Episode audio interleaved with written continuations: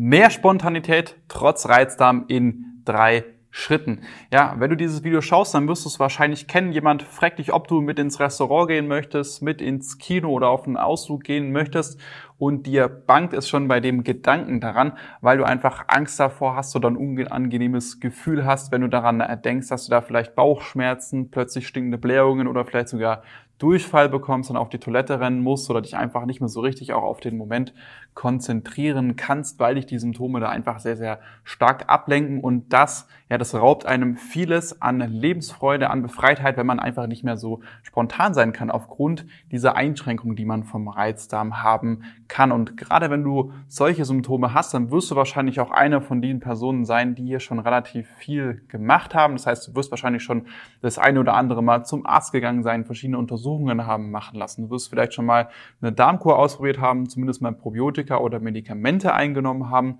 und du wirst vielleicht sogar auch schon die eine oder andere Diät ausprobiert haben, wie zum Beispiel ja, glutenfreie Diät oder dich vielleicht sogar schon mal vegetarisch oder vegan ernährt haben. Und in häufigen Fällen und gerade bei diesen spontanen Symptomen wie eben Bauchschmerzen, Durchfall oder stinkende Blähungen funktioniert sowas meistens relativ schlecht, wenn überhaupt.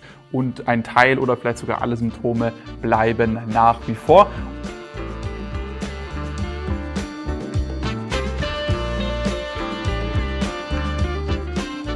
Herzlich willkommen zum Reizdarm to go Podcast. Mein Name ist Jonas Endres und du bist hier genau richtig, wenn du nach Lösungen suchst, um deine Reizdarmsymptome in den Griff zu bekommen, um ein freieres Leben mit mehr Lebensqualität zu führen. Jede Woche sprechen wir hier über verschiedene Aspekte der Therapie bei Reizdarm, neue Erkenntnisse aus der Forschung und führen Interviews mit Experten. Viel Spaß mit der heutigen Folge.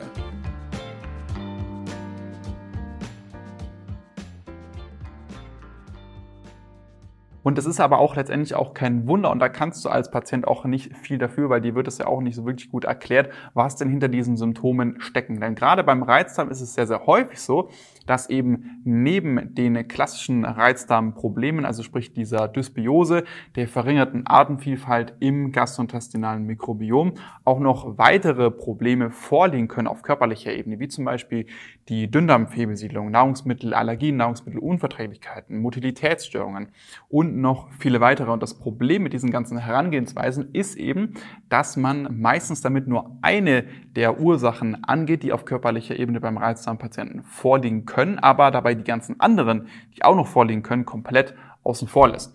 Nehmen wir uns zum Beispiel mal die Diäten vor. Ne, hier gibt es ja zum Beispiel die glutenfreie Diät. Bei der glutenfreien Diät verzichtet man einen Großteil auf Weizen und damit auch auf die sogenannten Fructane. Das sind nämlich Ballaststoffe, die eben hier im Weizenmehl meistens enthalten sind und die von unserem Körper auch nicht verdaut werden. Allerdings beim Reizdarmpatienten aufgrund der gestörten Darmflora hier von den Darmbakterien zu Gasen und Endotoxinen fermentiert werden, was wiederum die Reizdarmsymptome provoziert. Mit Probiotika ist es eine ähnliche Sache. Das sind Bakterien, die man zu sich nimmt, die sollen diese gestörte Darmflora wieder regulieren, aber meistens funktioniert das nicht so wirklich gut, gerade wenn man diese absetzt. Die Idee dahinter ist, dass diese sich eben im Darm dann auch ansiedeln, den Darm wieder hier ins Gleichgewicht bringen, aber das kann man leider in Studien nach wie vor nicht nachweisen, wobei man eben auch teilweise sehen kann, dass es ein bisschen eine Symptomreduktion bringt. Aber gerade diese verschiedenen Sachen, die ich gerade genannt habe, die bringen dir zum Beispiel nichts, wenn du noch eine Dünndarmfehlbesiedlung zusätzlich hast. Ne? Das ist zum Beispiel, wenn Bakterien aus deinem Dickdarm in den Dünndarm gewandert sind und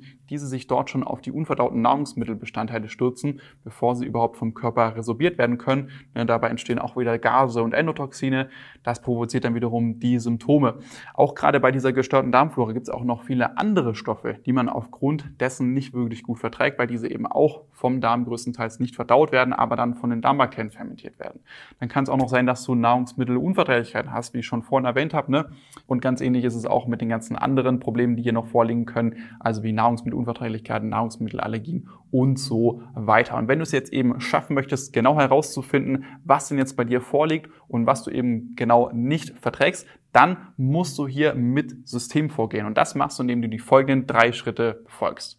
Im ersten Schritt musst du einmal alle Probleme angehen, die bei dir überhaupt vorliegen können auf körperlicher Ebene. Das heißt also, du wirst im ersten Schritt erstmal auf sehr, sehr viele verschiedene Nahrungsmittelstoffe und dementsprechend auch viele Nahrungsmittel verzichten, allerdings auch nur für einen kurzen Zeitraum. Und damit gewährleistest du eben, dass du mit einer nahezu hundertprozentigen Wahrscheinlichkeit auch alle die Probleme angehen wirst, die bei dir auf körperlicher Ebene tatsächlich vorliegen und damit auch deine Symptome innerhalb von wenigen Wochen reduzieren wirst.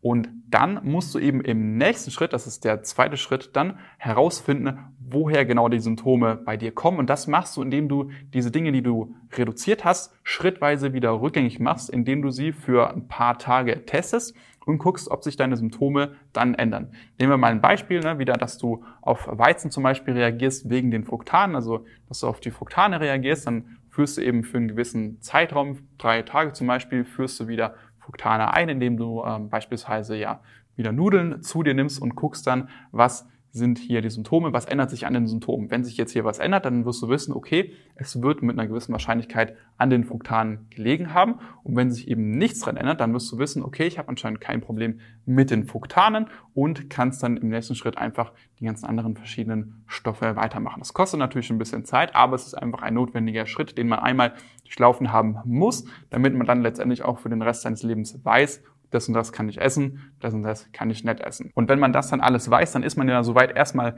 gewappnet. Dann macht es auch noch Sinn, dass man sich hier noch Themen wie eben ja Stress, Schlaf und Bewegung sowie Supplements auch nochmal anguckt, um hier noch ein bisschen was an den Symptomen zu verbessern, falls noch ein paar Symptome geblieben sind. Und dann muss man eben im dritten Schritt, und das vergessen sehr, sehr viele Leute, sehr, sehr häufig leider eben schauen, dass man diese neue Ernährung, die man für sich herausgefunden hat, so alltagstauglich wie möglich macht, damit man es eben verhindert, dass man irgendwie in spontanen Situationen ja nicht weiß, was man im Restaurant essen kann. Dass man zum Beispiel auch weiß, was man auf einen Ausflug mitnehmen kann, dass man auch gewappnet ist, falls man zum Beispiel mal krank ist, dass man auch weiß, was man sich mal schnell zum Essen machen kann, wenn man irgendwie gestresst von der Arbeit nach Hause kommt, wenn man ähm, irgendwie ja gerade einfach keine Zeit hat, ähm, Zeit in die Ernährung zu investieren, damit man einfach hier auch durch irgendwelche spontan auftretenden Ereignisse nicht wieder ungewollt rückfällig wird und dann wieder Symptome bekommt, weil genau das ist ja das, was wir verhindern möchten. Und wie das eben konkret funktioniert, das zeige ich dir in der kostenfreien Symptomanalyse. Da kannst du einfach mal hier auf den Link in den Beitrag klicken und dich dort für eintragen. Und sonst hören und sehen wir uns beim nächsten Mal.